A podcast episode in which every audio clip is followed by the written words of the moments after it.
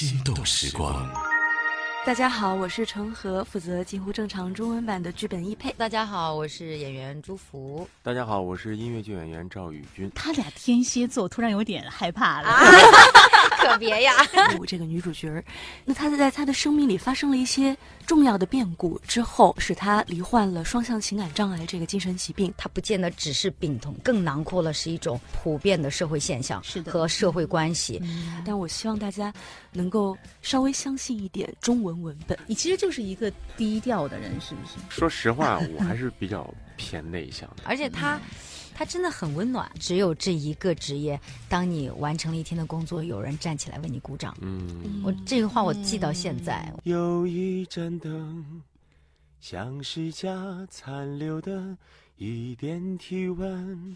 你总是要我坚信，困难都能克服。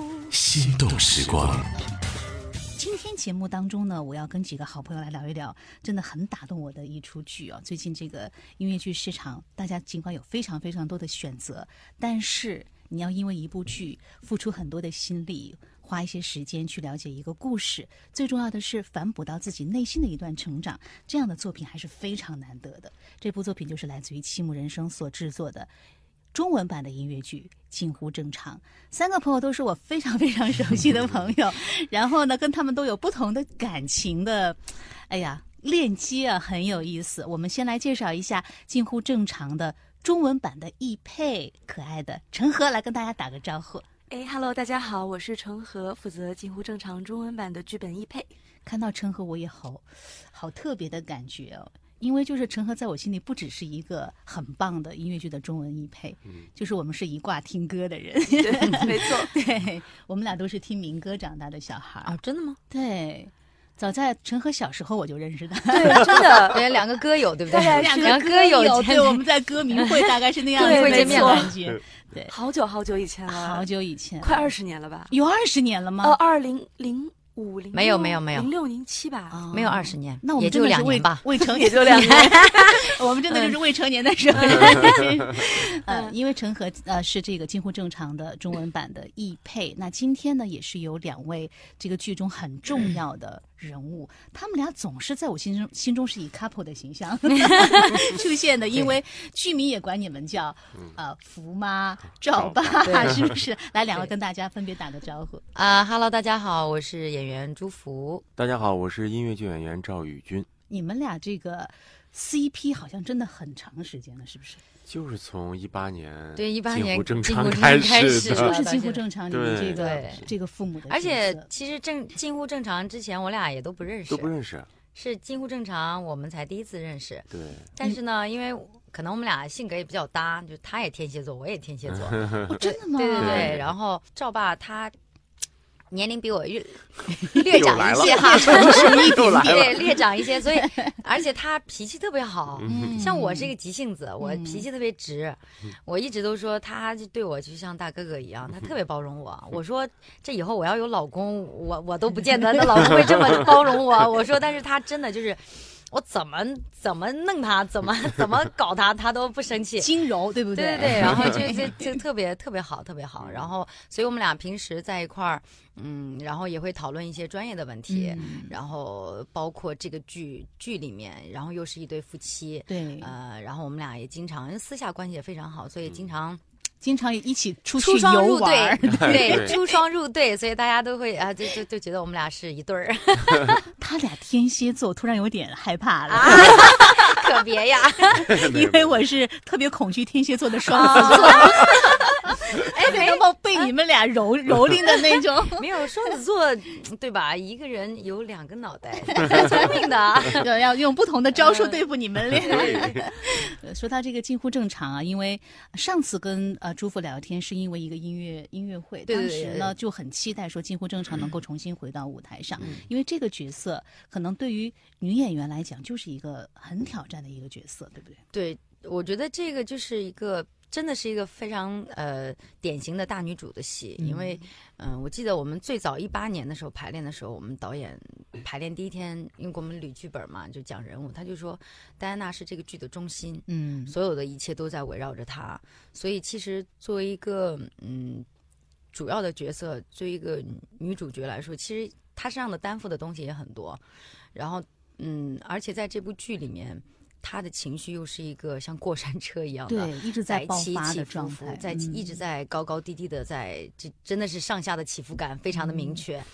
嗯，对，就歌词翻的特别好，就是他把他所有的内心的那种上上下下的那种东西都表达出来了。嗯五年了嘛，五年了，对，真的是快，呃是，然后从一八年到二一年，再到二三年，我觉得每一年，嗯，你你会对这个剧本，你会对这个角色，其实他会有一个新的认知，嗯，因为五年也经历了很多事情，是嗯，我们经历了那么多的大事小事，对，真的嗯是，哪怕是一些呃社会的事件啊，你个人的事件，你情感嗯的、的的的的变动，然后你生活的、工作的一些变动，它都会给你带来一些新的感受。嗯，然后你这些感受，你再融入到这个角色里，你就会觉得，哦，他又是不一样的。嗯。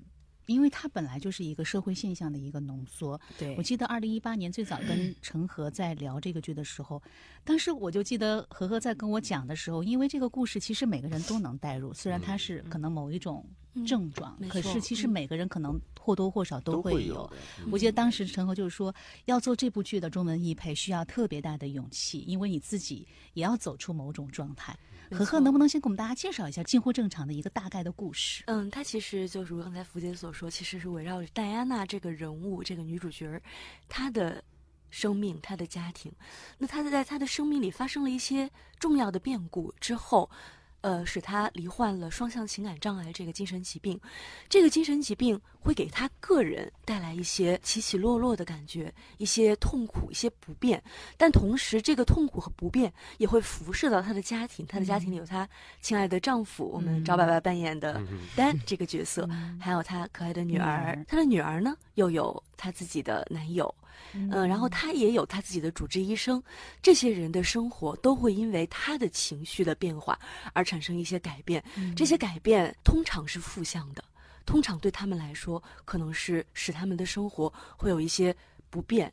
有一些痛苦，但每个人也会挣扎着让自己的生活变得更好，也会挣扎着去克服这些痛苦，是在讲这样的一个故事。大家听到这个名字叫近乎正常，就是生活不是完美的，对它只是一个近似，而且其实双向情感障碍啊，就像刚刚朱福所说到的，回到二零一八年，可能社会上对这个症状的认知都没有那么的强烈。对对对，那会儿说实话，我我在没有演这个剧之前，我就没有关注过这方面的。嗯，对，对，而且在演之前，说实话啊，就是这这这这个真的是我自己的真实的内心感受，因为我身边你没有关注过这种对呃抑郁症啊，然后呃这种双向，就是说实话，双向这个词儿在我脑子里是没有存在过的，嗯我都不知道这是个什么，没有概念。只能微微微能够有概念的，唯独就是一个抑郁症。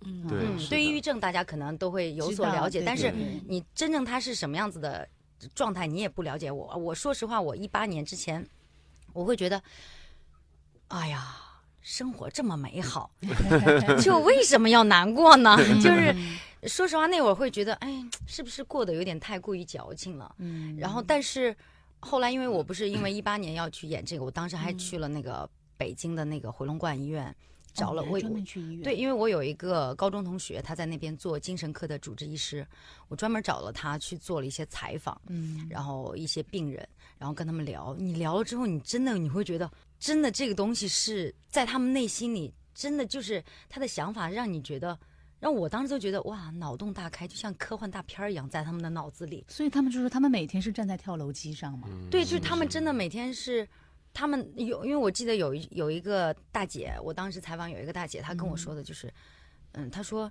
她说我有时候就是会难过，他说我不知道为什么，我就是难过，我看着叶子落下来我难过，我看着下雨我难过，我看着旁边的小猫小狗我也难过，我看什么我都难过，就是，但他自己也不知道为什么，嗯。所以我当时后来就就经经过那一次的采访，就采风之后，我才发现哦，原来是这样子的。并不是人家矫情，是真的，他内心是有过不去的东西存在他的内心里。然后，而且后来我才发现，其实身边也有很多朋友多多少少有轻度的，甚至中度、重度的抑郁症，呃，其实挺多的。嗯而且我觉得那会儿真的像你说的，一八年大家对这个病、病理性的东西并不是很了解，包括我们自己。对，对我自己来说是一个进步。就是我一八年的时候演这个戏，其实我更多的呃状的那种感觉是呃放在这个病痛本身的，嗯。就是戴安娜的这个病本身身上，因为我觉得那会儿可能因为我自己也不了解这个病，嗯。所以我对她的的那个研究可能会更。更多一些，花更多的精力，所以我当时的很多的重心是放在戴安娜的这个病痛身上，然后这个因为这个病痛而引发的一些的社会关系。但是到了二一年的时候，你对这个病痛有了一定的了解之后，你忽然有一天你会觉得，哦，这个这个这个东西它不是一个病痛本身，它就像你刚才说的，它不见得只是病痛，不仅仅是病痛，嗯而它更囊括了是一种你放在任何人身上，哪怕没有病痛，它也适用，是因为它是一种普遍的社会现象是的和社会关系。嗯夫妻之间的关系，跟女儿之间的关系，跟外外界的一生的关系，还有你自己跟自己的那种关系的那种斗争，然后我就觉得好像就是不一样了。从前我也曾飞在高空，从前这个自由的女孩，曾是我。她在感受爱的烈火，最需要我分享的时候。没有我，这些淡色的岁月，只剩干涸的到他自由奔跑，我的自由早已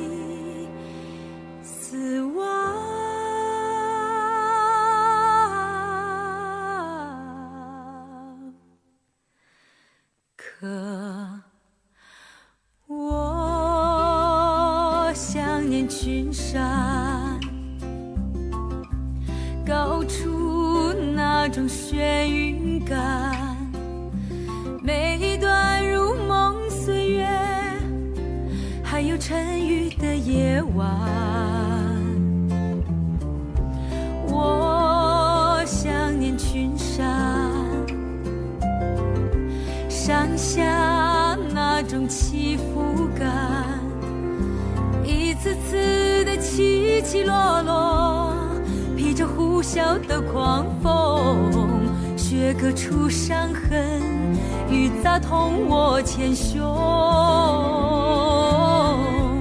我想念群山，我想念痛。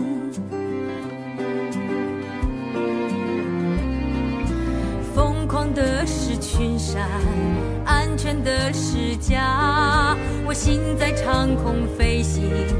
深深扎在地下，一切都是平衡的，明确而不复杂，一切都很完美，却全都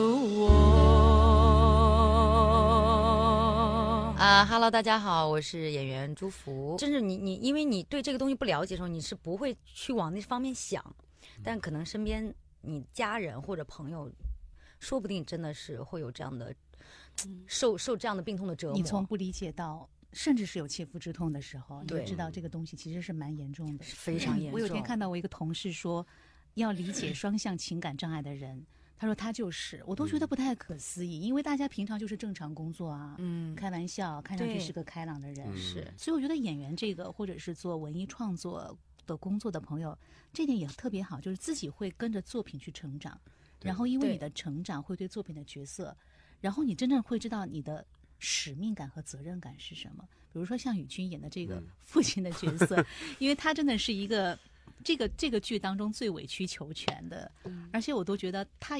这么博爱，他才是戴安娜的那座那座大山啊！嗯嗯但是你用什么样的这种理解去理解这个人？其实五年前跟现在也是不一样的。对，我也想，我也是想那个延续那个福妈的这个这个这个说法，你也叫就是他福妈，就好像爸爸 妈妈之间互 互相的爱称。我都叫叫赵爸。对，然后其实一八年的时候也是，就是作为演员的话，可能就更多的还是站在演员的角度去，哎，怎么去塑造这个这个这父亲形象啊什么的。但随着真是可能就是真的一步步年龄的增长，还有自己阅历的不断的一个增长，然后会会会把他就是完全的由一个演员，然后带入到自己身体里，就是由内发出来的这个东西。你最早应该是个大男孩的心态吧，还找不着那个父亲的感觉。对对是的，嗯。然后那时候就会感觉，因为可能跟我的性格会有一些那啥，就是给人感觉就是比较温暖呀、或者这样子嗯，所以我一直当时我的一直一直理解就是，他就父亲就是一直在温暖，一直在温暖，就是嗯就是个大暖男的感觉。嗯但现在，谢谢是 本色出对。对对，对，然后特别暖对，然后现在的感觉反而是会觉得，嗯。就是父亲也有纠结的地方。他有他很很为难、很纠结的地方。其实嗯他也有他爆发的时候，嗯只是在在呃爆发的某一点，他突然意识到啊，我不能这个样子，立马又收回来。因为这回这一轮的话，我自己的感觉会有这样的一个感觉，就是某个点我会突然爆发，然后突然我会收回来，就觉得啊，不能这样子。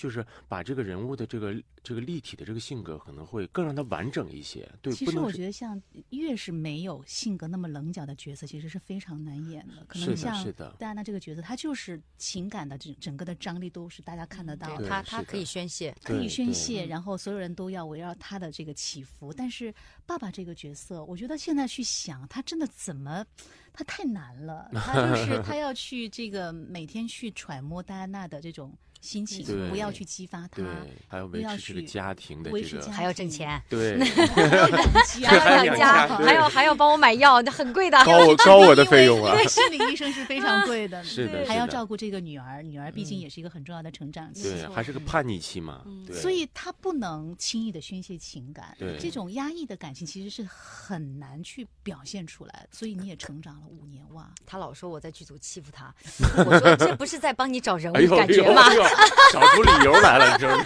然后我说哎，这不是你这委屈的不行。他才是走在刀尖上的人。经常会有网友看完，嗯然后就会说：“哎呀，到最后好心疼爸爸，就觉得他好难。”但是我其实我觉得，就是在在爸爸的身上，真的体现了很更多的，其实体现了一个社会关系的那种那种状态。就像因为我们的何何作为这个音乐剧专家，他出了这本极简的音乐剧手册，他特别提到近乎正常，然后我才了解到这个文艺作品其实就是基于在一个真实的事件上，没错，它就是一个新闻事件。对，嗯其实是一个非常简单的新闻。一个女人，当时他们在新闻上看到一个妇女因为罹患这样的精神疾病，遭到了电击。这个电击是一种我们现在非常通用的治疗方式。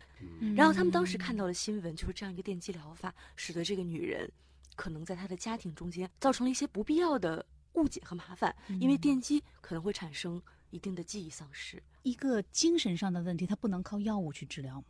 它必须靠这样的一个极端的这个非刺激的常可怕，因为因为就是我自己是一个精神疾病患者，我自己就是双向，然后嗯我当时去入院了之后，因为我我是受到《近乎正常》这部剧的影响非常深，我打死也不肯电击，嗯，因为医生不停的在劝我说，你去电一个疗程之后，你就不会再那么痛苦了。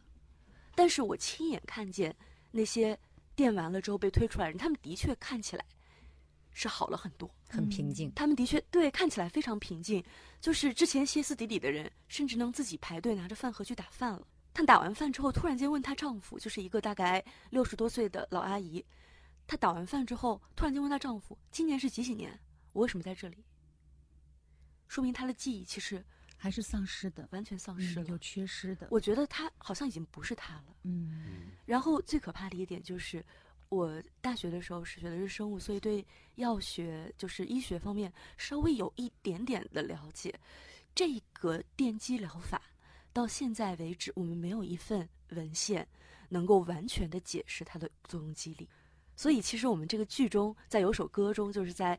呃，第二幕的《伤》这首歌里面也唱到，就我具体不剧透，大家可以去听那个歌词，就是没人知道为什么。这就是我觉得何何了不起的地方啊！嗯你像我几年前碰到他，他说他做这部剧的译配其实是特别痛苦的一个过程，可他在我眼里是一个小女孩儿，而且他之前做的音乐剧又是像《音乐之声》啊，嗯，像这个《妈妈咪呀》这么快乐的，对吧？这个百老汇的合家欢的这样的一些剧，可是他说近乎正常的时候，包括我后来碰到徐君硕，我就发现，其实，在大家看到很多幕后的创作当中，那真的是一个撕心裂肺的创作的过程。嗯，第一版的时候，其实我好像没有那么大的感觉，但是现在随着时间的推移，然后现在这一版的话，我也其实虽然那个歌词上没有那么大的改动，但是对我们来说，就是理解的东西会越来越深。我反而现在会觉得啊，呵呵，好牛啊！嗯真的就是每一句都特别贴合这个人物，还有他的这个剧情的发展都特别的贴合。谢谢嗯，真的确实。爸爸有哪？些词是可以分享一些的？呃那就是爸爸的独唱吧，就是他在天空飞的时候，我在地下。第一反也是这对。，我在 地地面上接着，但是我痛的时候没有人，嗯，就感觉 完全带入父亲的那个感觉。大家好，我是音乐剧演员赵宇军。开一盏灯，献给自己一些光，独自坐在黑暗中，显得太惨，所以别这样，我们能度过。别太紧张。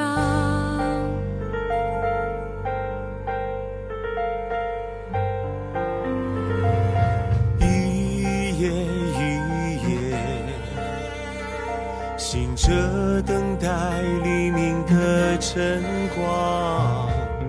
这等待太过漫长，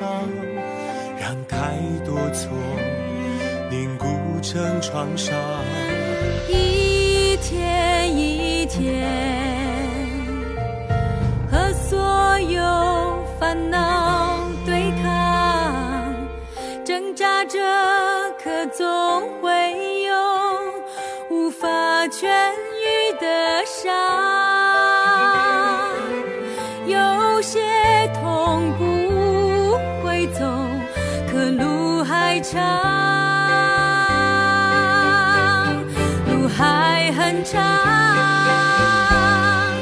找些方式继续生活。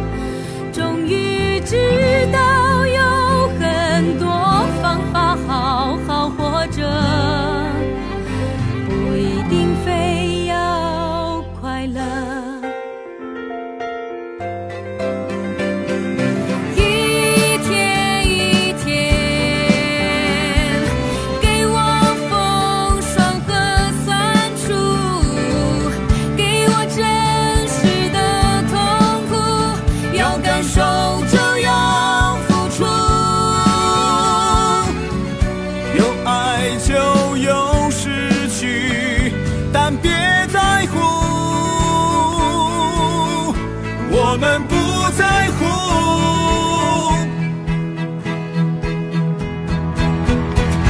当长夜终于到尽头，当黎明绽放在窗口，你会笑话自己茫然彷徨那么久。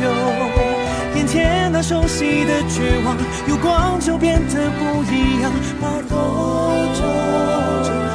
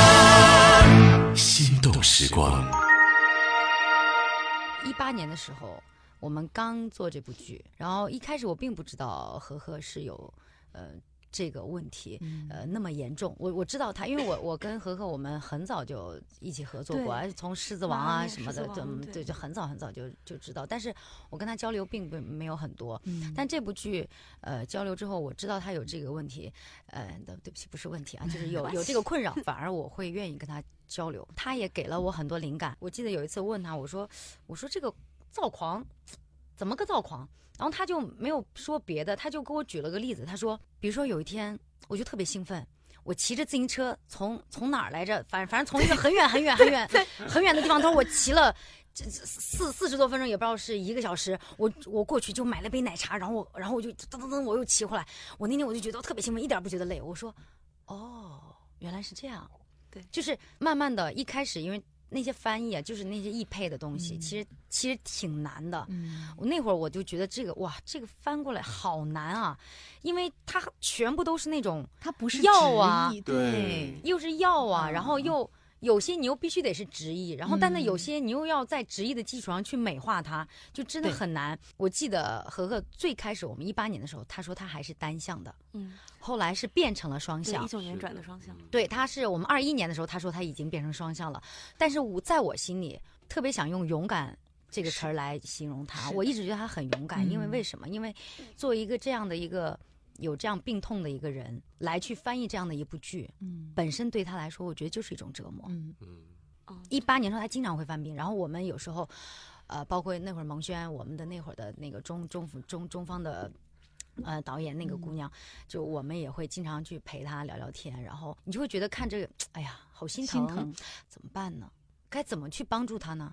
小心有点小心翼翼的那种去对待她，但是后来反而到了二一年之后，我觉得他好像在一步一步在变好。到现在，我觉得他是在越来越好，越来越好。这五年间，我觉得让我看到他的变化，也是我对这部剧的内心的变化。嗯就是你会觉得，嗯、戴安娜这个人，她从一开始的不好、嗯低谷，她会慢慢认识自己，接受自己，然后接受自己的病痛，接受自己一切好的东西，接受自己一切不好的东西，她都可以让自己再重新的站起来。最后救赎自己的还是自己。对，所以所以我觉得他就是真的在我心里，他是特别勇敢。所以你知道，有一次我在网上无意间看到，就是有个网友说，有个网友说啊，这个易配怎么那么难唱，又听不懂。我当时就心里很很难过，不公平。就是你可以有这样的想法，但是你并没有了解到说这部剧它有多难翻译。其实我们当时翻出来，我都觉得其实已经唱的很顺的，量那么大，四十几首歌，我的妈呀！这这是我演的第一部，就是说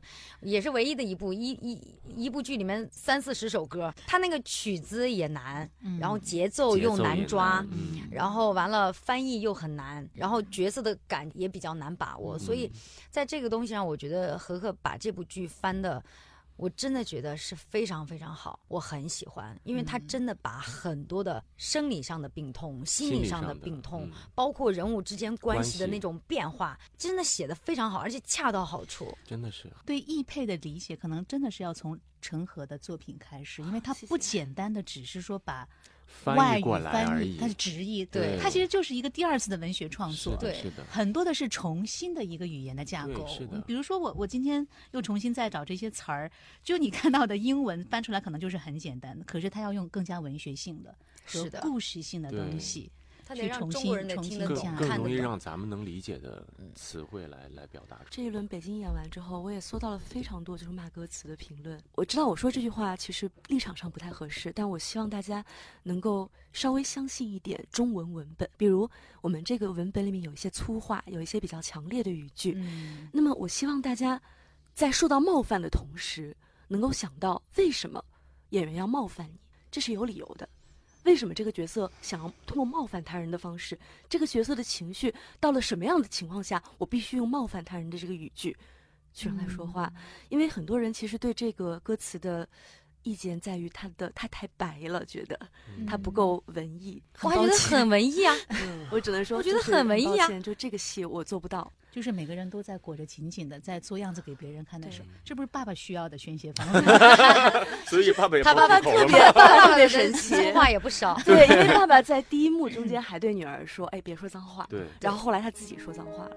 对，就是这是一个很有意思的转变。大家如果注意到这个文本上这个转变的话，我会非常开心。也许我已被打败，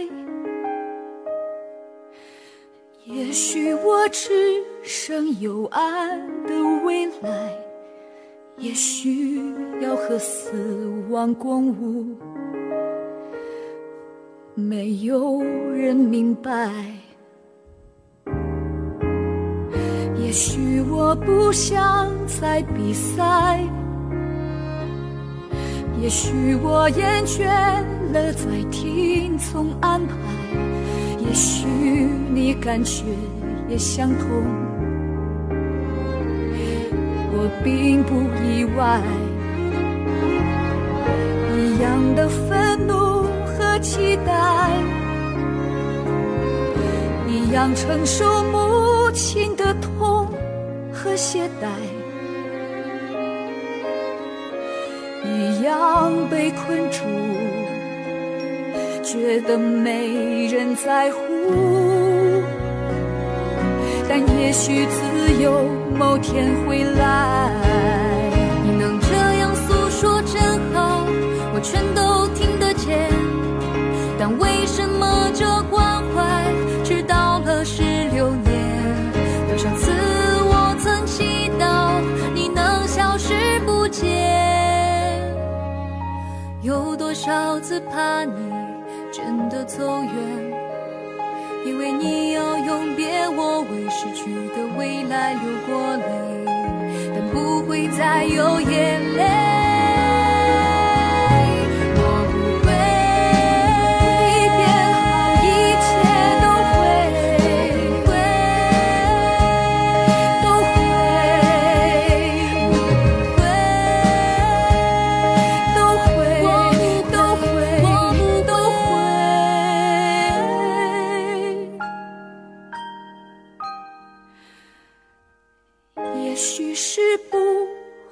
好了，但也许撑住不垮掉就可以。拥抱了真实。放开了过去，也许我终会看见你。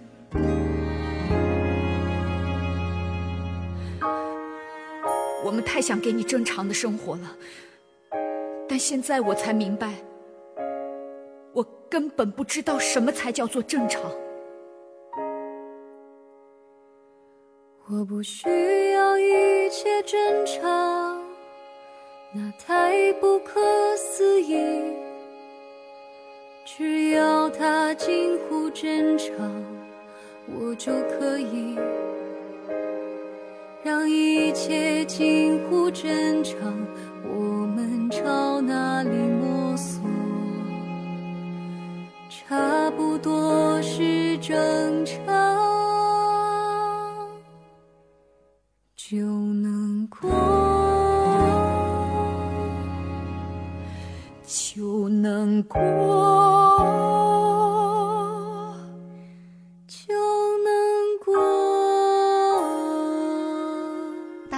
到我们在聊这个一个本子，大家这么投入，这是一个很难得的创作团队，对吗？是。就我们整个，哎，就不管是台前幕后，整个团队真的就像一家人，真的就就是凝聚到一块儿的，就是感觉哎，嗯。不不对不对，不能说像，就就是是一家人。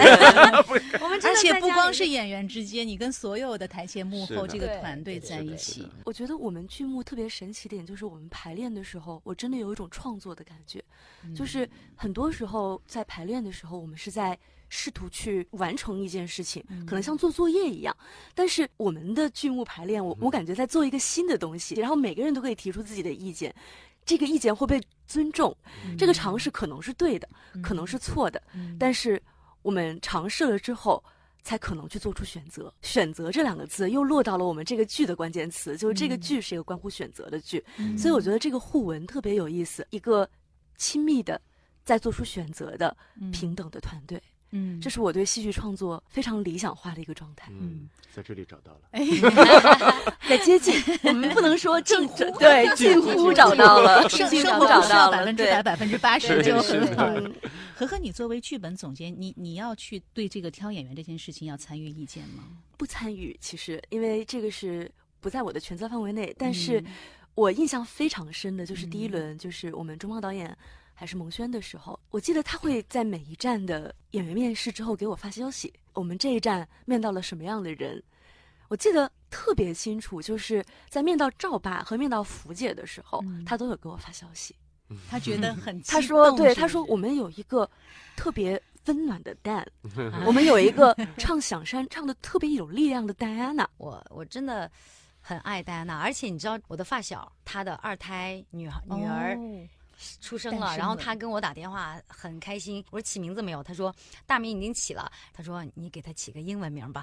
我说我当时想都没想，我说戴安娜，但戴安娜真的是个好名字，是因为对于女孩子来说，其实咱们在原剧本里面的戴安娜也有这样的含义，就是她是代表月亮的浪漫和不确定的那一面，然后她是狩猎女神，嗯，所以她有她那个关于狩猎的那一个野性、那一个冲动、那种精神感，所以很非常非常适合一个我们在这个时代出生的女孩子。对，也是我们剧中戴安娜这个她不甘心于一个平凡生活、不甘心于平稳生活的一个写照。突然就在想，这个赵宇君也蛮有意思。她你看她话也不多，就在我们三个女人的话中找话，我一般我一般是听众型的，对她一般在我们 就是倾听型的。对对而且我本来想找点你的资料，我发现你的资料网上也挺少的。就是你，你其实就是一个低调的人，是不是？相对来说，说实话，我还 是比较偏内向的。我都不知道你你是学音乐，在哪里学音乐？其实我之前是学音教的，音乐教育的，哦山西。在山西，他拉丁舞哦跳的老好了，对，可牛了，拉丁舞跳得贼好。本来是应该当老师的，是吗？应该当老师的，但是我的性格，我觉得，就看着我好像挺内向，但是我又是，就是不太拘于想着啊，我出来当老师就在学校里面扎根了。其实你有表演表演的那种，有那个欲望，欲望对，是有那个欲嗯望在的。嗯，是个向往自由的人。对，还是向往自由的 人，还是有表达自己的那个对对对对诉求的。对对对，就不甘居于现状的那样子。嗯，你什么时候开始接触音乐剧的呢？呃，一三年，一三年。对，一三年嗯之前的话 就是做一些养家糊口的事情。所以所以是爸爸再爱我一次吗？妈妈 在你不要看着赵宇君就想着妈妈 妈妈再爱我一次，好像很多人都演过吧？对齐胜啊，包括齐胜啊，然后对这个剧我当时也差点去演，因为我对赵宇君的印象是那个花束，后来就是近乎正常，对然后就是奇妙的这个赵氏孤儿。所以其实你看，大家审美也好，或者是包括像导演在选角色也好，嗯大家都会考量。除了技巧之外，可能还是有种人的气场吧，嗯，没错。舞台的气场。对是的，嗯对，其实我觉得不光是唱功好、形象好，他这个人怎么样，可能也是导演会去考量的。因为就像朱福所说到的，你是什么样的人，你的角色可能对他会塑造成什么样，他不会跑偏儿嘛。对，我觉得人，呃，一个人是什么样的，你生活中是什么样的，嗯，对对人对事儿是什么态度，呃，包括你自己平时的处理事情的一些方式，嗯，他会潜移默化的，哪怕你在角色上、在舞台上再怎么掩盖，那种气场和气质，它永远都会潜移默化的存在的。嗯、我因为我自己在生活当中是一个非常佛非常佛的人。他讲说非常时髦和爱运动。不，我非常佛，就是我我真的，因为我我很享受生活。熟知我的朋友就知道我我我这个人对人很真诚，你对待这个舞台才会真诚，你对待观众才会真诚。我觉得这是相辅相成的。嗯，因为我之前看正好是吕元妮采访你那篇啊，因为那篇也很走心。然后对对对祝福说，其实大家都知道这两年虽然是疫情的关系，可是对于音乐剧演员来讲是机会还是很多的。这三年，是，可是你没有说因为演出多。那种爆棚的感觉，而是那种惶恐的感觉。那那个那一段挺打动我的，因为很多人会觉得我就是要不停的接活儿，真的很惶恐。但是你会说，那是我觉得我度过的最几年当中度过的最焦虑的一段时间。你当时是有好多部戏在手上，对，因为因为那会儿也是也是没有办法，因为二零年疫情的时候嗯有之前答应了别人的戏，嗯你压到了二一年，嗯然后所以从二二零年的戏压到了之后，然后你就然后又有新的戏进来，然后就叠在一起。嗯我记得那段时间真的挺崩溃的。嗯我二一年一共加上音乐会什么的，得有八个戏了吧？哇，就是人很崩溃。然后，呃，当然我是觉得对我来说，因为我是一个精力非常旺盛的人，你喜欢被排满的感觉，我希望被排满，但嗯是我不希喜欢望做好。但是我希望每一件事都都有它足够的时间和精力去做好。嗯，到最后我就觉得，因为呃排戏有些时间太短，而且现在不是很多有戏有些戏就卡司很多，然后每一个卡司也没有特别足够的时间去磨合、去排练，所以到了台上我都觉得很很惶恐慌。那种惶恐是因为，嗯，不是说因为我没有把这个。呃，戏演好，而是我觉得没有达到我自己的标准。嗯，你知道那种惶恐是，我会觉得你不笃定吗，我不享受这个舞台了。这件事情让我是最惶恐的。我很害怕祝福某一天我不享受舞台了，我会退出这个东西，因为我是一个不会逼自己做很多事情的人，特别痛苦。我但这还是因为大家都想找祝福，所 所以是所以很多事情都是两面嘛。工作多这个事情说明是自己能力的一个认可，但另外一方面自己对业务是有要求的。当然你希望每一个角色都是扎实的。对其实这个有的时候也会很痛苦，因为不是每个人都按你这样的标准去做事情。可是戏剧又是一个团队合作的，对有的时候在舞台上可能就会碰到。我不知道你们会不会碰到，就是大当然会家其实没有在一个对当然会就是因为呃认知不一样，对你对追求不一样，对对对对东西的一些呃，就是那种呃那个那个感觉也是不一样的，所以嗯之间的交流，但是慢慢的你会学会呃，我要先把自己的事情做好。嗯嗯，我觉得其实像宇君这种性格，你说你做音乐教育的，你还嗯其实蛮适合的。教育这个事情是需要循循善诱的，而且现在市场应该也其很实我觉需要得我好像你不喜欢我自教人，对我自我感觉，因为我是 喜欢，就是教人吧，我会感觉对我来说，我现在感觉没有成就感，哦。不像站在舞台上那种灯光下呀，那种自我的那种成满足感、成就感，我觉得这个是在其他地方完全找不到的。嗯再过十年吧。对还 还没有长，男人至死是少年。对，对，是的，虽然贵为赵霸，但是内心还还是早呢，你还看百老汇那些，早着呢，早着呢。对，我不知道现在你面对角色那个选择的余地大吗？其实有时候可能就是真的是，自从演了 NTN 以后，你的标签就在上面了，嗯，就是好像只要有爸爸的角色，哎，会想哎呀，完了，对，有时候之前我会觉得啊，会不会限限制我这个东西？但是，呃，后来我想，嗯，没有什么的。能把爸爸演好也也有对，就是每一个很厉害剧的爸爸，他的性格，包括他的很多故事，他都不一样，所以你可以演不同的爸爸，就嗯不同的社会背景的爸爸，我觉得也挺好的。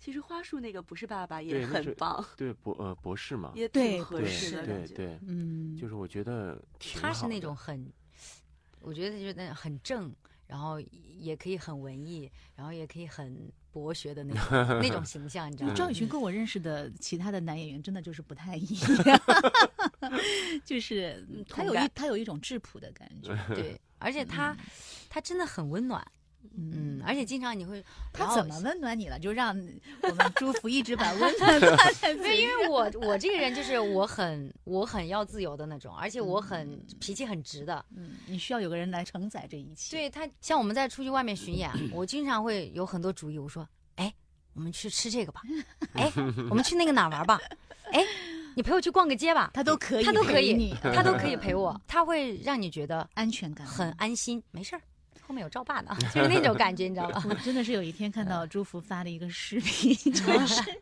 赵丽君在那儿划船，我就在想，我在想，所有的男演员都不可能让朱福拍这样的视频，也只有赵丽君完全完全不没有形象，完全没有形象，那个形象全毁。那天我们两个说我们俩要互毁形象了，就。所以我就在想，他俩就是真的那个友情，嗯，对，好坚贞的友情。对，真的就是像刚才说的，其实你选择一个什么样的团队，也会影响到自己的一个创作。最重要的是这个团队的人。大家真的是互相鼓励，可能那个鼓励不是挂在嘴上，可是你们做出的每一件事情都是在帮助自己去搭建一个很好的舞台上。是的，对对于创作者也是这样，你当你写了这么好的易配的词出来的时候，你当然希望有一个好的表达，对，嗯，锦上添花的事情。所以当嗯时我们第一轮结束之后，我就在 B 站上剪了那个小纪录片儿，不嗯知道大家还记不记得那个三集三级，半一八年那一轮几乎正常演完之后，我自己用我们当时排练和演出时候拍的嗯拍用手机拍的素材，自己用小破电脑剪了一个小纪录片儿，我觉得记录了剪的的不好，但是很真诚。呃，深入人心是一八年嘛，对，就是我们其实一八年掐在那一18年。哦，这么早了，就我们嗯掐在那一年，就是音乐剧还没有彻底的成为一种文化现象，还没有彻底的变成主流火起来，对 的时候，我们做了这版近乎正第一版近乎正常。是我在那个时候，我们记录下来了我们这样一群人，这样一群很有意思的家人，把这个剧带到中国来，试图演给大家看的这样一个过程。还是要珍惜哈。对，当然了我觉得珍惜。同时八部剧那个也是蛮爽的一件事情。还也算是不要了吧个过程，不消但是。但是我我其实挺感谢那段时间的。嗯我说实话，就虽然人焦虑，然后很痛苦，但是我现在返回来去看，我觉得可能这就是我的一个成长吧。我觉得这是我必经之路，因为经历了一段这样的时光，我才知道自己更明确自己想要什么。想要什么？我我我那段时间就是跟我经纪人在在讲，我说我说以后我不会再这样接戏了。我说我也希望你能够明白我。我我我我我记得有一次吕梁哥哥，嗯然后他就跟我说，他说他说福啊，如果你觉得很累，就要去调整一下自己的状态。正好就那段时间，然后水姐是在演《烽火家书》的时候？对对对对，然后水姐，然后我有时候她也会给我很多的建议，嗯呃我非常尊重他们两位老师，一定让自己留有一定的空间，思考的空间，对，呃，学习的空间，空间对，就是享受生活的空间。嗯，我也很感激那段时间，让我明白了这些话的意义，嗯，它的内内在的真正的含义，让我觉得我不能局限于仅仅做一个演员，嗯，嗯而是要对艺术负责任。对，我得对我自己负责任。你要做个好演员。对我得我得在舞台上对舞台负责任，对观众负责任。嗯更重要的是，我得对我自己负责任。宇军呢？宇军有什么目标吗？哎呀，我的目标其实就是你真的就是一个很好的倾听者。对，当我们 在说的时而且候，我听着你你就很认真啊。你就是在那边很好的捧哏。对，其实什么就是，其实包括朱福说的很多观点，其实我是又是认同的。嗯，我就觉得，呃，我表达能力没没有很强，但是他说的东西是我有但你看上去是一个很。会讲的人。我真的不会讲，何何讲完以后，我就想，嗯，真好，有文化真好。真好。嗯，接下来那个宇军跟朱福又同样的进了一个组，就是徐军老师的哎。呀，我们俩俩感觉是分不开了。对，感觉是分不开了。可能在徐老师心里也是有一个一个人选，他也跟我讲。你说我还选谁？不选他们，我还选谁？那天那天徐导跟我我我跟徐导聊天，徐导说：“嗯哎呀，你跟赵伟军可可是真的好啊！”我说：“对啊，我俩是好朋友。”我说：“我俩就是，我说他像个大哥哥一样。”我说他特别包容我，然后我说：“我说我们俩在一块儿就让我觉得特别特别有安全感。”他说：“是是是，他人真挺好。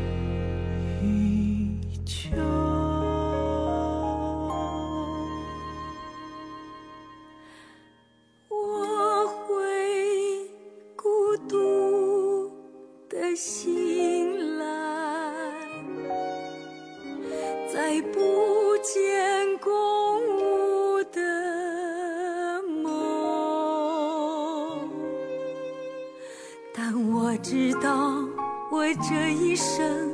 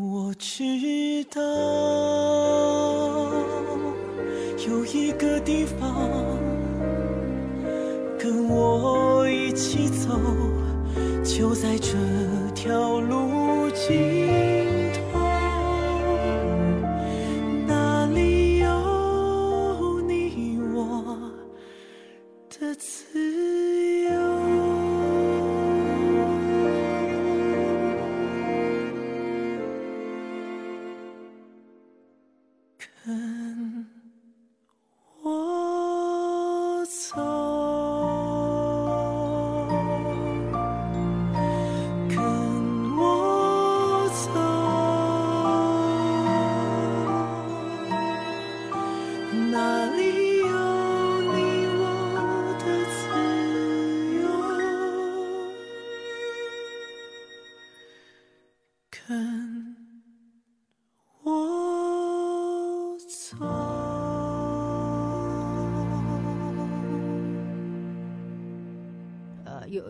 有一次有有有学生问我，哎，福姐，你这个你这个唱这就怎么感觉就是没有什么换声点呀，或者说怎么样，反反正怎么感，感觉高高低你都能唱。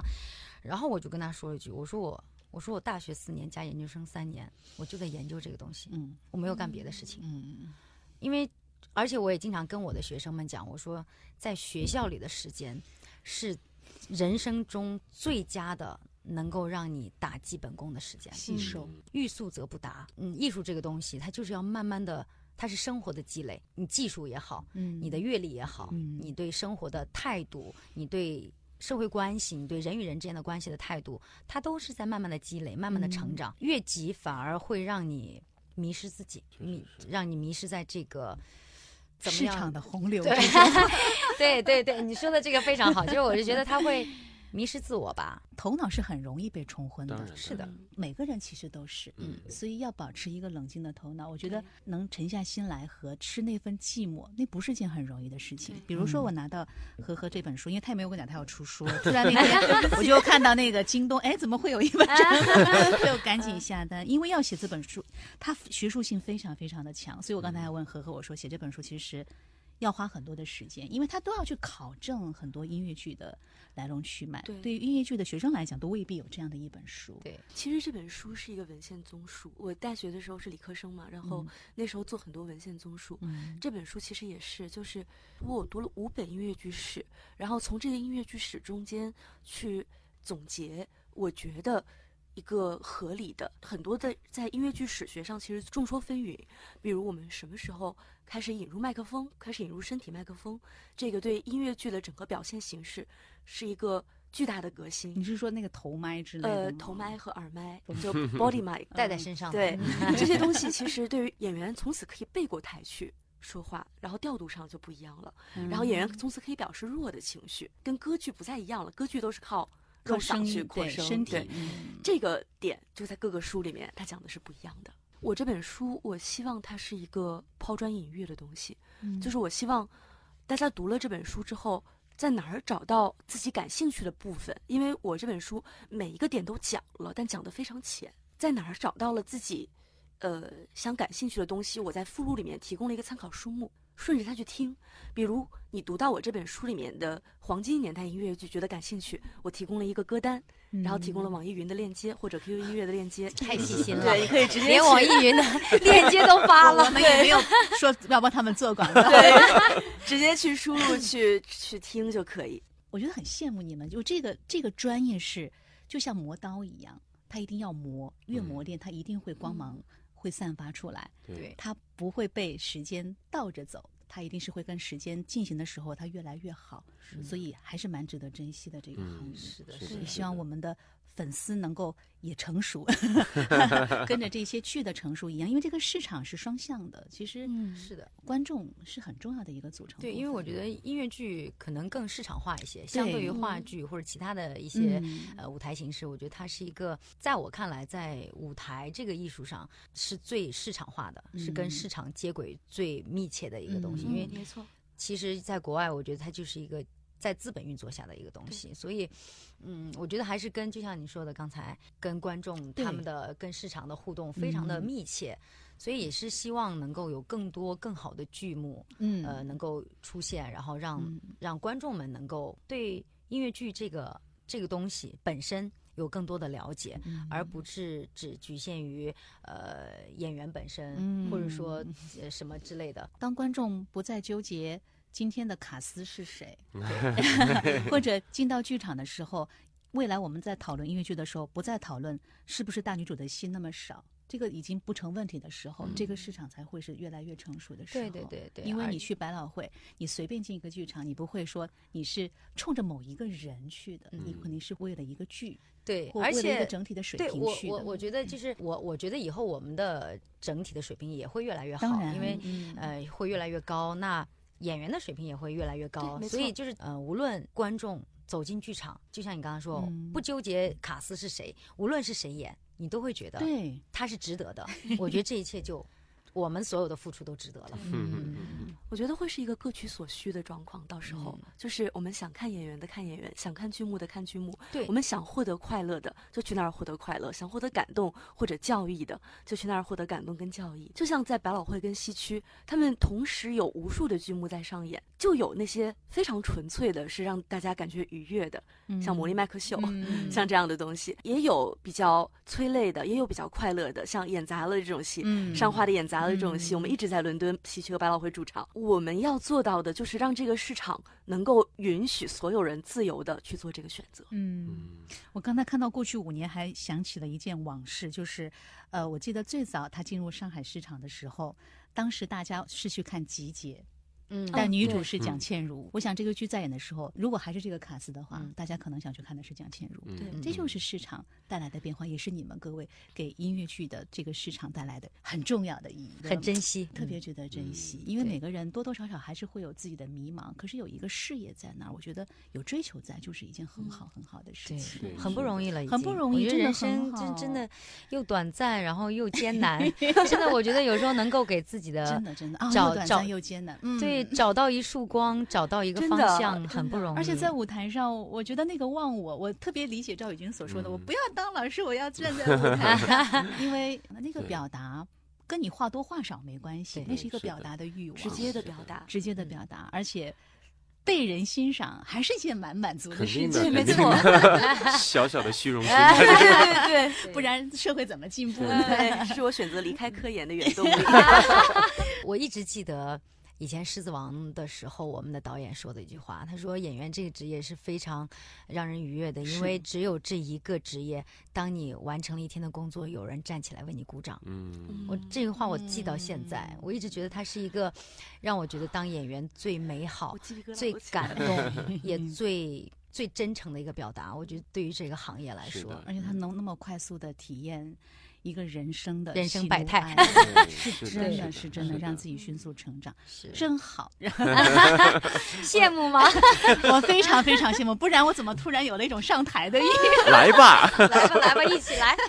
聊了这么长的时间。停不下来。哎呀爸爸妈妈给我们唱一段儿。夜里有一盏灯，像是家残留的一点体温。我们的家怎么只剩我一个人？为何我要彻夜守候？又为何要留一盏灯？你懂，我懂，为曾经的幸福时分，请不要让这最后的希望流走，挣脱过去，我们会自由。再度彼此相守，努力爱到永久，或者就一起走，牵我手，给我你的真心，收藏好，远离风吹雨淋，出发吧，记着那一盏灯。还唱吗？唱就有妈了。就是要去我妈了。哎，要哭了，每次唱这首歌我都想哭。妈妈已经在爸爸的声音当中融化。他每次唱这首歌我都很想哭。那现在我决定走，不用把我挽留。多谢你的真心，可如果我不走，我们都会发疯。所以我走。对，现在我决定走。你当然看得出，向自己闯闯看，全新的人生路，一个人去战斗，但我自由。你总陪在我身边，我坠落你接住，那我怎么知道？在地面该怎么立足？你总是要我坚信，困难都能克服。发现不是这样，我反而更痛苦。一生人为的一场说成真，唱错了，就这儿吧。就到这儿吧现场听，近乎完美。心动时光，大家好，我是程和，负责近乎正常中文版的剧本译配。大家好，我是演员朱福。大家好，我是音乐剧演员赵宇军。他俩天蝎座，突然有点害怕了。可别呀！我这个女主角儿，那她在她的生命里发生了一些重要的变故之后，使她罹患了双向情感障碍这个精神疾病。她不见得只是病痛，更囊括了是一种普遍的社会现象，是的和社会关系。但我希望大家能够稍微相信一点中文文本。你其实就是一个低调的人，是不是？说实话，我还 是比较偏内向的。而且他，他真的很温暖。只有这一个职业，当你完成了一天的工作，有人站起来为你鼓掌。嗯，我这个话我记到现在。有一盏灯，像是家残留的一点体温。你总是要我坚信，困难都能克服。心动时光。